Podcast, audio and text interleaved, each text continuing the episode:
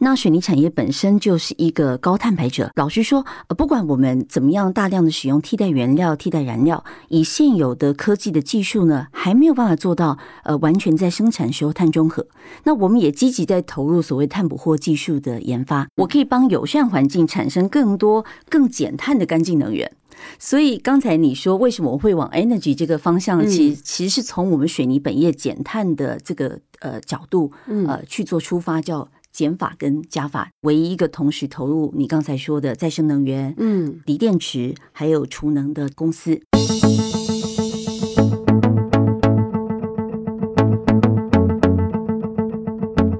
上周在四月份会举办 ESG 工作坊，协助大家理解并解决 ESG 的痛点，将它融入在企业的经营策略当中。有兴趣的朋友呢，可以上 ESG 专区或者参考音频连接来报名。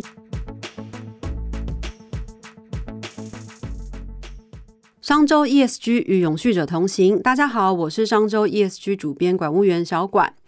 最近呢是企业进入校园的征才季哦，那有一家公司的征才很特别，他他开出的职缺呢，跟大家传统上对他企业本业的印象很不同。他本业大家可能对他印象是传统上啊是做水泥的，可是他去校园上征才，他要征五百多位的碳管理跟能源方面的人才。那光是他在高雄的这个超级电池工厂的需求就要四百位。那这个其实也跟这家公司其实近五六年来的事业转型有关。这家公司是谁？它是台泥。它从一九四六年成立到现在，其实大家最熟的应该就是他做的水泥事业。但是有在关注它的资讯跟新闻的听众朋友，应该都知道，就是说这几年它除了在水泥本业，它开始做低碳化，然后往绿色能源、资源循环领域发展。现在也往到那个电池啊、储能啊、充电桩等等。现在他们在 EV，就是在这个电动载具的布局，其实也非常的前卫。就是人家在地上跑的，比如说电动车，人家会去关注；可是他们连天上飞的直升机、超跑、赛车都有在做。那有一些媒体甚至形容说，哦，他们从一个泥娃娃变成一个绿巨人了。这样。那去年呢，商周在做上市企业在做评选的时候，也从近千家上市企业。中选出来碳竞争力百强的企业，台泥就是其中之一。我们今天很高兴能够邀请到台泥企业团的永续长叶玉君 Shirley 到现场跟大家聊一聊，就是说台泥为什么会这么快速的转型，然后而且专注在绿能领领域上面。我们先请 Shirley 跟听众朋友大家问个好。好，校官好，各位听众呃，大家好。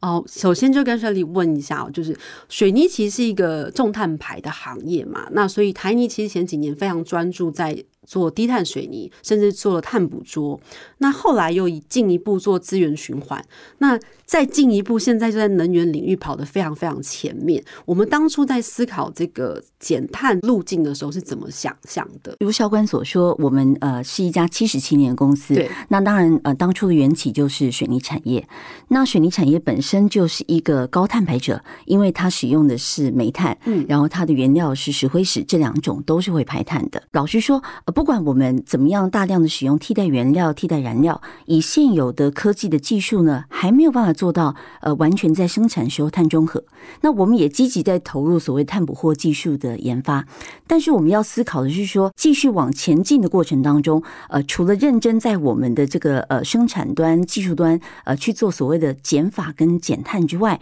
那我能不能用加法的方式来思考这个事情？哦，用加法，对我可以帮友善环境产生更多更减碳的干净能源。所以刚才你说为什么我会往 energy 这个方向，其实其实是从我们水泥本业减碳的这个呃角度呃去做出发，叫。减法跟加法，我觉得这个形容也许呃各位听众会比较容易了解，所以台泥才会成为现在全台湾唯一一个同时投入你刚才说的再生能源、嗯，锂电池还有储能的公司。嗯，那以再生能源来说呢，我觉得台泥是应该是目前台湾投入再生能源项目最广的一个公司了。呃，我们不只是投入社会上大家都认为商业模式已经比较成熟的这个太阳能、呃风电跟余电共生，基本上我们也投注大量的资源在所谓的前瞻能源的开发。所以前瞻能源开发就是像呃我们在台东红叶的这个地热发电，地热发电，还有我们现在在花莲和平呃打算要做的这个海洋温差发电，它的特性就是它比较不会受到气候间歇性的影响，而且二十四小时都可以运转发电。尤其在台湾这样子的一个呃地理的环境，基本上你是没有办法靠单一再生能源支撑的地方的时候，我们就会去思考，我们可能必须要往更前进呃去看。但是这些所谓的很前瞻的能源呢，在现在看到的是投入大量的研发跟经费，可是能不能算出一本账呢？老实说，在现在这个时间点。还真的没有办法算出一本账。嗯那从这个举例，就是说，你大概能理解我们在思考事情的时候，当初确实是从减碳、友善环境出发，在想怎么帮环境呃加分。那我们在 study 再生能源的过程当中，就注意到了绿电没有储能的辅助呃是不行的。嗯，所以自己内部在做过讨论之后，我们在二零二一年的时候就透过了一个并购欧洲的一个 Nova 的公司，呃，逐渐的展开现在在全球五大洲的这个储能的。建制，所以你看，是从再生能源去思考到储能。那储能需要发挥效果，它必须要有好的锂电池去驱动它。那台泥大概大家都都知道，我们大概二十五年前其实就就有能源科技这家呃公司在做这个锂电池这一块，只是现在它可能更往高端的这个产品去呃发展。但是呢，我们做这个驱动储能的电池，我们也思考，就是说要做到真正友善环境，你必须要投入所谓的电池回收、二次利用。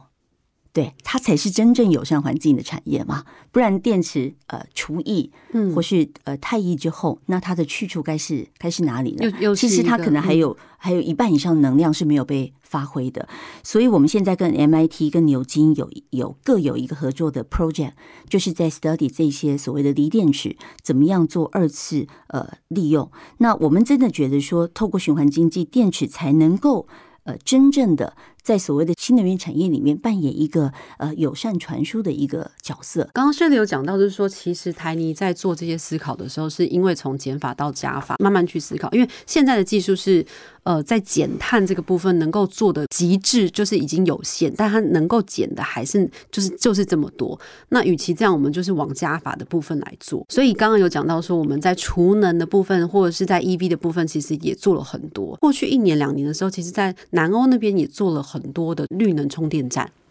呃，这个主要是我们拿到欧盟的一个呃发展基金，那主要就是在欧洲的几个重要的国家，呃，国跟国之间的一些重要的交通枢纽。这个专案呢，主要是希望呃这个业界能够来打造所谓纯绿电的充电站。那当然，它这个纯绿电也是透过绿电转工而达成的。那我们整个 Nova 在欧洲做的其实不只是储能，还包括所谓的这个充电的网络。嗯，所以我们除了刚提到这个欧盟的基金挹注的这个纯绿电充电站，大概有两百六十几站之外呢，我们预计希望今年在整个呃南欧能够建制两千五百个呃充电站。那目标是希望能够成为南欧最大的一个充电的。的网络，那其实呃，整个我们在发展储能跟充电的过程当中，也在思考呃，怎么样的充电架构呃，对未来的新能源使用。跟电网是最稳定的，嗯，所以我想，呃，这是为什么我们呃也开始在思考所谓 DC to DC 的充电站。DC to DC 可不可以跟听众朋友解释一下这个是什么？怎么叫做 DC to DC？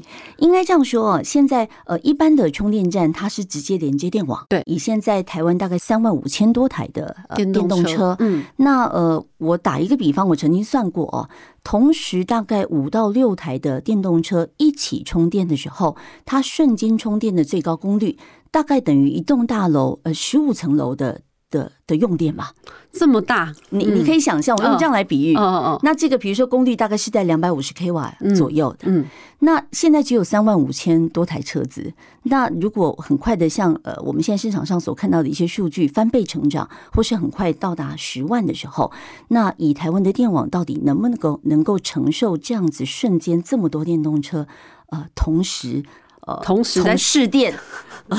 同时从电网抽电的这样子的想法。所以，呃，刚才我讲的，我们做充电网络在台湾，呃，在欧洲，其实我们两边都互相在看，呃，怎么样的技术对整个充电长期来看是一个友善电网的做法。那我们二零二一年的时候，呃，其实除了收购呃 Nova 公司之外呢，我们在台湾自己也成立了台泥储能这家公司。那很快的，我们就发展出现在台湾市场上唯一一个结合储能的。DC to DC 的充电站。那当中我们还有几个站是同时结合绿电跟储能的。那它的原理就是呢，呃，我是透过一个储能做 buffer。哦，就我不是直接从电网，不是直接，对，就是说离峰的时候呢，我的充电站的这个储能系统呢就会把电池充饱。嗯，那当尖峰的时候呢，充电站就不要去跟电网抢电，嗯，而是把储能里面的电放出来让车主使用。嗯，对，因为老实说，台泥二十几年前从和平电力开始，我们就已经进入这个电力产业了。嗯，我们其实是理解台湾的电网，尤其在尖峰时候，它是不够稳固的，嗯，也相对来说也是比较脆弱的。那如果如果没有妥善使用能源的观念，其实电网长期来看它是会吃不住，甚至不用长期，嗯，可能很快的我们就会瘫痪，很快我们就要思考这个问题。嗯，我们现在才会觉得说，开展这个结合储能的充电站对电网是好的。那我们从电池里放电，呃，也不会影响消费者的充电权益。那对电网相对来说也是稳稳定的。其实这个就是一个我们觉得叫 rising to do 吧。嗯，但是呃，老实讲。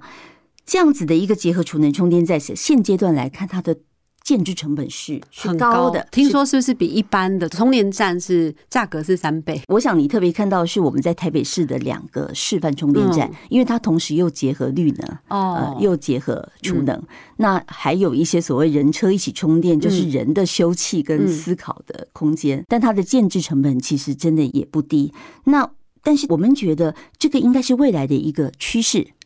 那现在可能暂时还算不出一本账，但是这个趋势往正确的方向的时候，我们就觉得它值得去投资，呃，值得去开发这样的技术，甚至未来这样子的一个技术模式。能不能输出往到欧洲这样子一个更成熟的市场？那我们自己觉得，呃，其实呃，大家可以重新的去思考一下，呃，当我们在追逐这样所谓的 EV，呃，这样的一个生活样貌的时候，我们要怎么样去面对这个能源的议题？所以说，现在市面上大家所看到的电动车的充电站、充电桩，它其实基本上大部分都是从电网里面抽电出来的，直接从电网充电的。应该是这样讲，对应该说是全部，就是几乎全部都是这样。只有说我们建造那几座，极为少数的那几座是从电池里面充电的。对对对。哦，那如果说大家车主如果全部都在很紧，就同一个时间全部充电的话，那真的电网会有点危险呢。我觉得未来看来是有这样子的的风险啊，对电网会造成一个冲击。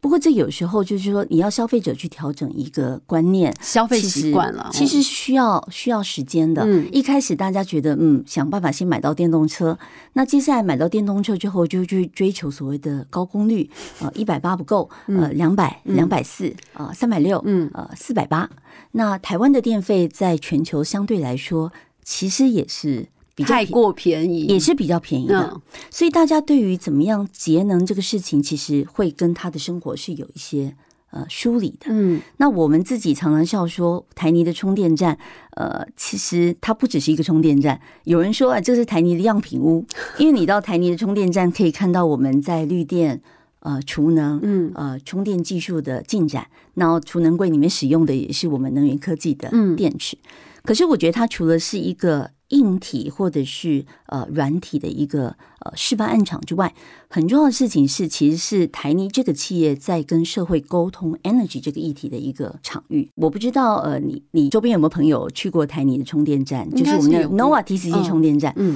它比较不一样，当然不是说因为它是透过 Line 启用充电。嗯。它其实是说，你充电结束之后呢，它会推一个图片给你。嗯，那这个图片一般来说充完电之后，我们会收到，就是哦，你这次花了多少钱，对不对？但是我们的图片长得不一样，我们上面就是说你这一次充了多少度，嗯，相当于如果你使用燃油车，但是因为你转换了电动车这样的载具，所以等同于帮地球减碳多少功课哦。然后想知道你跟其他电动车主努力减碳的成果吗？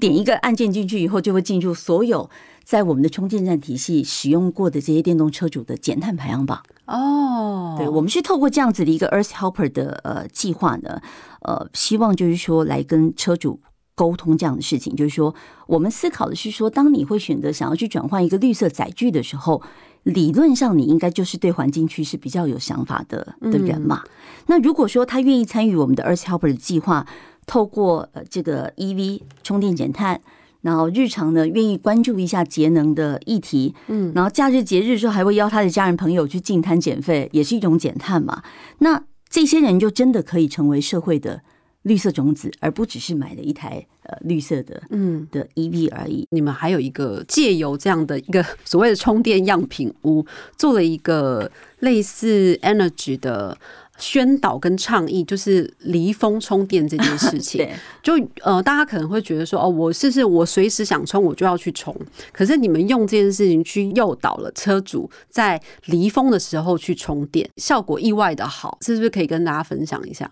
当然，呃，充电就跟呃加油一样嘛，对，呃，你当然立刻马上有急迫需要的时候，你你就赶快去充电，而且选择是快充。那但是呢，我们也就也就想，那有些人有没有可能透过你的充电习惯的改变，嗯，你也能够成为对这个电网稳定有一点帮助的人？所以我们在去年十二月的时候就尝试性做了一个离峰充电爱地球的优惠行动。那呃，我们一般的充电站，老实说，它的优惠就是呃一度降多少钱，或是打几折。可是我们还特别限定时段，是在晚上十点到第二天早上十点充电。我们告诉他。这个时段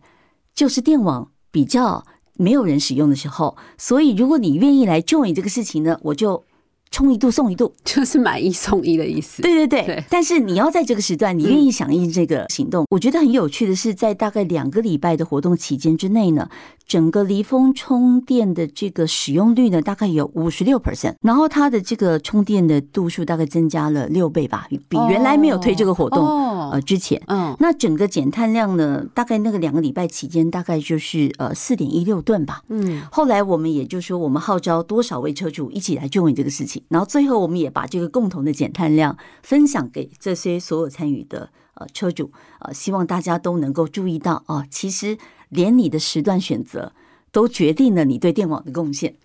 那我觉得也很好。其实透过这过程，我们发现也是有很多的车主，呃，像透过社群反馈给我们说，哦，其实我们倒没有注意过电网稳定的这个事情。嗯。然后呢，晚上去充个电呢，其实也蛮蛮自在的，也蛮安静，没人跟你也蛮安静的。那呃，有的人习惯在车上呃看一下影片。嗯。那我们的场域比较特别，是我们很重视充电站跟场域的结合，所以到我们的充电站基本上呃也不无聊。你在乐群站那边旁边还有一个空间，能够去看一下一些跟生态有关的展示。哦，那智善站又更特别，智山山还有二楼可以上去，有我们做那个 UHPC 呃新式混凝土做成的那个 水泥的座椅，还可以关心，还可以关心。旁边还有一个公园，能够去走走逛逛的。其实我们都会觉得这些不同的活动，都是我们透过这样的一个充电服务。呃，在跟社会大众、跟消费者做沟通。第二阶段，我想跟 Shirley 问的是说，呃，大家在在讨论电动车或是 EV 载具的时候，大家投入大部分都是小客车，以小客车为主嘛。不论是各大车厂在做，都是。可是我观察到是说。嗯，我们台泥在做的有点奇特哦，就是天空的空中巴士，就是那种直升机，我们也做。然后当然货巴我们也做了哈，超跑我们也做，赛车我们也做。就是为什么我们的领域这么广，而且都走比较稀有的路径？来做这些投入，我觉得在 energy 这个产业，我们当然有我们自己的评估跟做法，那别人也有别人的看法跟他的道理。那整体来说，台泥就会觉得我选择一个我们认为比较安全，嗯，然后对环境友善，而且是该做的事情。那科技上，我就尽量的往尖端去走，而不会很快的被淘汰掉。因为呢，如果我们的产品或是我们走的方向一年就会被淘汰掉的话，其实那也是另外一种。浪费，对对，所以我们是朝这个方向去思考，就是说往一个有前景或是我们认为是趋势的方向去做，好好的投资，它的这个 future 就会是好的。嗯，它是需要时间的。所以像刚才你提到，就是说，呃，其实 EV 不是只有呃地上跑的那一般的电动车，呃，EV 根据我们能源科技的同事告诉我说，全球的 EV 竟然有六千多种。哦，六千多种。对对，EV 不是等于电动车，EV 是电动载具。那不同的电动载具在不同的产业上，其实都都能够对于所谓的减碳跟所谓的近零排放产生了一些重要的思考。我举例说，大家一定不会觉得水泥产业跟 EV 有什么关系，完全想象不到。对，但是我们在大陆的江苏巨涌厂，嗯，在去年的时候已经完整的推出了一套，你可以想象，呃，在几百公尺的矿山上面，它是一个叫做全电动，而且是无人的智能矿山车哦，全部。嗯那以前矿山车是靠这个司机在开车嘛，嗯现在所有的事情都发生在中控室里面，嗯，十几辆无人 智能电动矿山车，因为操控荧幕设定的路径，每天定期定定路线的在在运作它日常的工作。嗯这个是我们已经在工业生产基地呃也实验也实践的这样的事情。那接下来只要当地的法令呃各方面能够许可的话，我们在所谓的矿山上还要做这个所谓的太阳能跟储能。嗯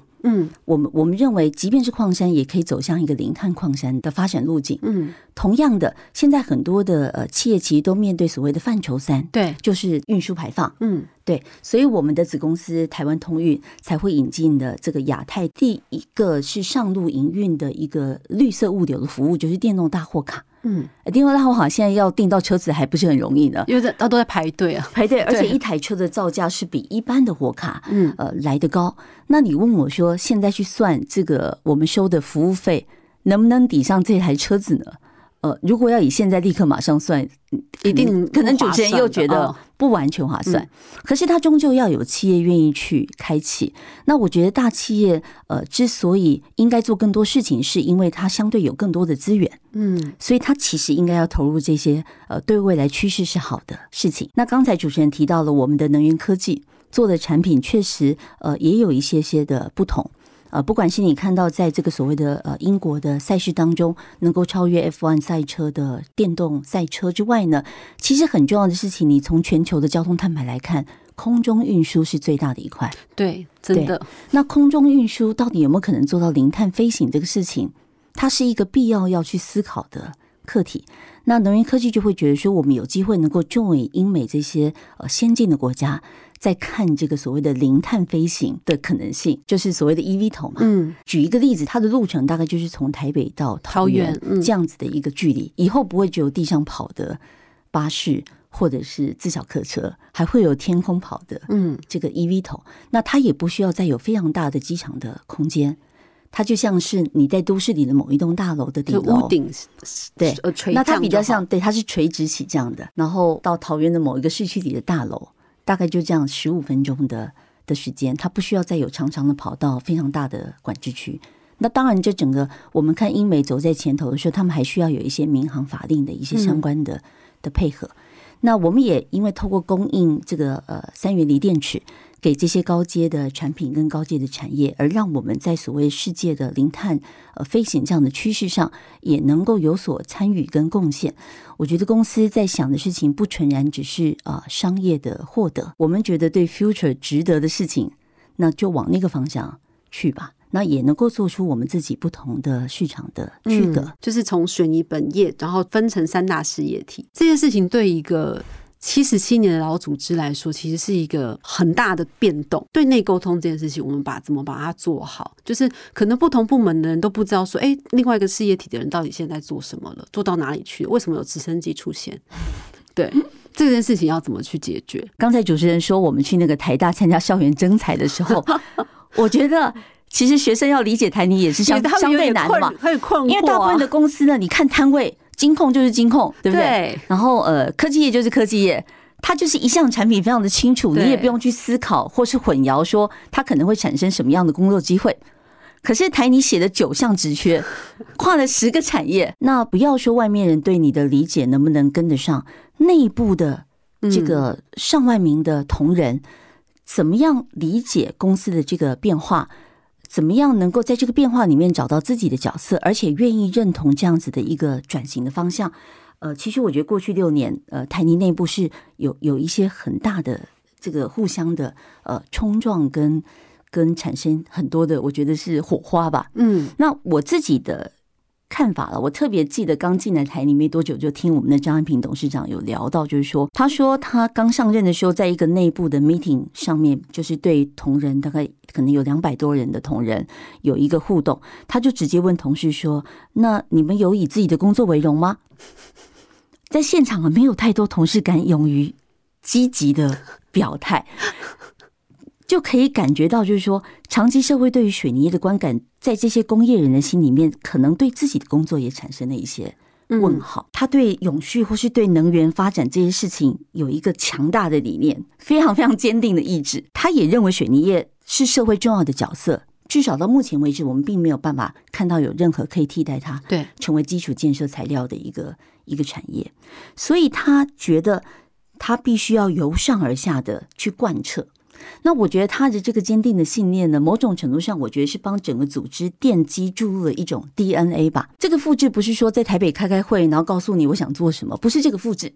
是他带着很多的高阶主管到第一线去卷起袖子来，嗯，我做给你看，嗯，我认为这个路是对的，我们是可以往这个方向走。他就会觉得我们应该要在这个时期时间点上。把握这个机会，去证明水泥也是一个能够帮社会解决问题的，嗯，的产业。我们注意到一件事情是，其实我们要面对的通常不是技术问题，是社会信任的问题，嗯，而这个社会信任是需要长时间做很绵密的。沟通，所以我们在那个时候觉得时间点上刚好也有一个塑化改要通车了嘛，那我们就在思考一个在地的工厂有没有可能在生产之外也扮演出一些更积极的角色，所以后来我们才把我们花莲和平厂的部分场域呃对外开放，嗯，就是现在大家呃去的那个打卡园区，呃，现在大概三年多吸引了超过六百万人人次以上，就变成一个景点造访，对。对，那当然也帮当地产生了制造业以外很多不同的呃产业的呃类别的呃一个就业的机会。像那时候我们要做开放工厂，我们内部也做了一些讨论。自己是工业人都没有办法理解，嗯，谁要来水泥厂 参观？谁要来水泥厂？嗯，那真的我们除了做生产之外，我们还能够帮周边的社区做些什么吗？除了给回馈金之外，我们还有能力吗？还有？我们到第一线去面对来自四面八方的游客，那我们的能力又是什么呢？嗯，我们除了做水泥本业之后，我们还可以经营什么呢？这样哦，对，公司并没有要你获利，对对对。但是还有一个事情是，他那个打卡园区就是在水泥厂里面，嗯，二十四小时开放，你任何时候进去，不管你停留时间多久，你就会看到远远那个所谓的生产水泥的水泥窑就在你的前方。以现在人手一只手机的状态，假设你有任何做的不好冒烟的地方，二十四 小时会有来自全国的游客用手机监督着你。嗯，所以内部那时候在做所谓开发工厂的时候，董事长也跟很多的这个生产线的这些主管们同仁说，这个就是我对我们自己最大的的考验跟承诺。从现在开始，我要打开工厂大门了，我们会受到来自各方的监督，不再只是我们周边的村民。所以，任何时候你都要用最高的标准去达成你对环境跟生产的要求。嗯，所以我觉得这个内部的激荡，那到最后打卡开放的时候，我觉得很幸运的，呃，真的来了很多的人。所有你在打卡的网站上看到的那些 tour，在第一线带这些 tour 的人，都不是委外发包的，嗯，都是我们自己水泥厂的主管跟同仁，嗯。以前他们可能打开工厂的时候，也会有一些所谓例行参访的，大概都是一些跟本业比较有关的专业团体。可现在打卡园区来的人，从小学生到七八十岁的阿公阿妈，呃，全家一起来的都有。所以我们的水泥厂的主管也开始学习去跟不同年纪沟通的方式，嗯，然后能讲出让他们能够理解的跟水泥产业有关的故事，跟所有他们能够理解的呃技术语言。我记得我们在和平厂有一个矿山的主管啊，他他说他非常的感动，因为连他自己的亲友都来花钱报名这个团，嗯嗯嗯，他觉得很有成就感。以前他的亲友从来不会想要到水泥厂来参观，而且会肯定他的工作。这种自信心的产生，是这个打卡园区开放工厂的专案带给同仁的另外一种成就感。这个成就感让他知道，原来我除了生产之外，我也有其他。更好的可能，跟社会对话，跟我周边邻居相处，我也能够成为一个被社会觉得好的产业。也许董事长这些高阶主管们带头去做，起了一个头，可是慢慢这个团队他自己也会复制出更多属于他专属的想法跟创意。譬如说，我刚刚讲和平水泥厂，他们有注意到说，因为呃那个和平村那个地方是越位在花莲最北边的，嗯，偏乡。它出入主要都是靠这个火车，嗯，你知道吗？他如果呃，比如水电坏掉，可能要一个礼拜以后才会有人来修啊。很多花莲的这些呃师傅们，他是不愿意跑跑这么远的。然后那个地方呃，其实呃，这个中高龄的人又又又特别多，嗯，那小孩子也不一定在身旁。他们思考出了一个叫做宅配修的服务，因为我们水泥厂里面本来很多机电的同事就是在地的年轻人，哦，对不对？可能是在地人的的儿子，在地人的孙子，所以我们水泥厂同意在这些人日常的工作状态容许之下呢，他每天也都能够拨出一些时间去协助村民修缮他们的水电，哦修缮水电。对，然后修缮水电的时候呢，村民你你自备材料，我帮你修，我帮你检查，大家都各出一点力气，然后就往那个方向一起往慢慢，他们自己会会想出更多对更接地气，然后更吻合当地生活样貌的。那当他开始想这些事情，就表示他也进入当地人的生活状态了吧？嗯去思考。而不是只是呃关起门来做自己的生产就好。做宅配修那几个同事啊，我问他说：“你还要做你原来工作以外的事情，你不会觉得是一个很很奇怪吗很奇怪？”他说：“嗯我超有成就感的。每一个阿嬷呢，就把他当做自己的孙子一样，然后都会准备饮料，哦 还有食物。这种是一种在公司剧烈转变的时候，我们在找方向嘛，永续的方向，往那个方向前进的时候，呃，这种自信感、对于公司的认同感、凝聚感，那在不同事业体之间的那种呃认识呢？我举例来讲，你会觉得好像低碳水泥、资源循环、嗯绿色能源，好像是三个完全不搭嘎的对对对产业。但是，像我们前阵子推出了全球第一个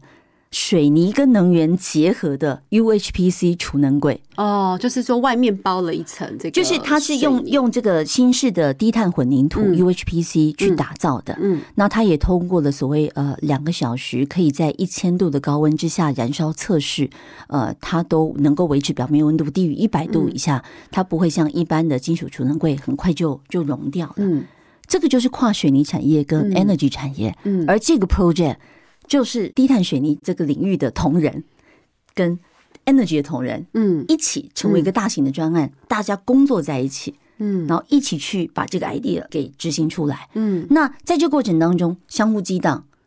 就会产生交流，产生火花，对彼此就会更有了解。水泥也可以长出新的产品，嗯。除了现在大家知道的低碳建材，从来没有人想过把它运用在 energy 产业上。嗯，因为全球做 energy 人大部分都不懂水泥，对，全球做水泥的大概都不懂 energy，只有台泥因为跨到水泥跟 energy，所以我们在能源这个体系上，当我们在面对储能柜的安全问题的时候，很自然的想到，哎，我们手上有另外一个产业，它的特性就是安全又稳固，又能够阻隔高温，嗯。水泥啊，哦，跟听众朋友解释一下哦，就是说现在很多储能柜，其实大家会担心，就是它的安全性，就是如果它太高温，它可能会爆炸或者是就是烧掉。那刚刚好这种混凝土，它是有这种特性，就是它可以耐高温，就是等于是它可以防爆、防高温、防烧啦。那刚好台一就是有拥有这样的技术，把跟电池的这个东西结合在一起，产生了这样的产品。大家以为它过去的本业是做水泥，但它不是完全抛弃水泥去转做绿能，它是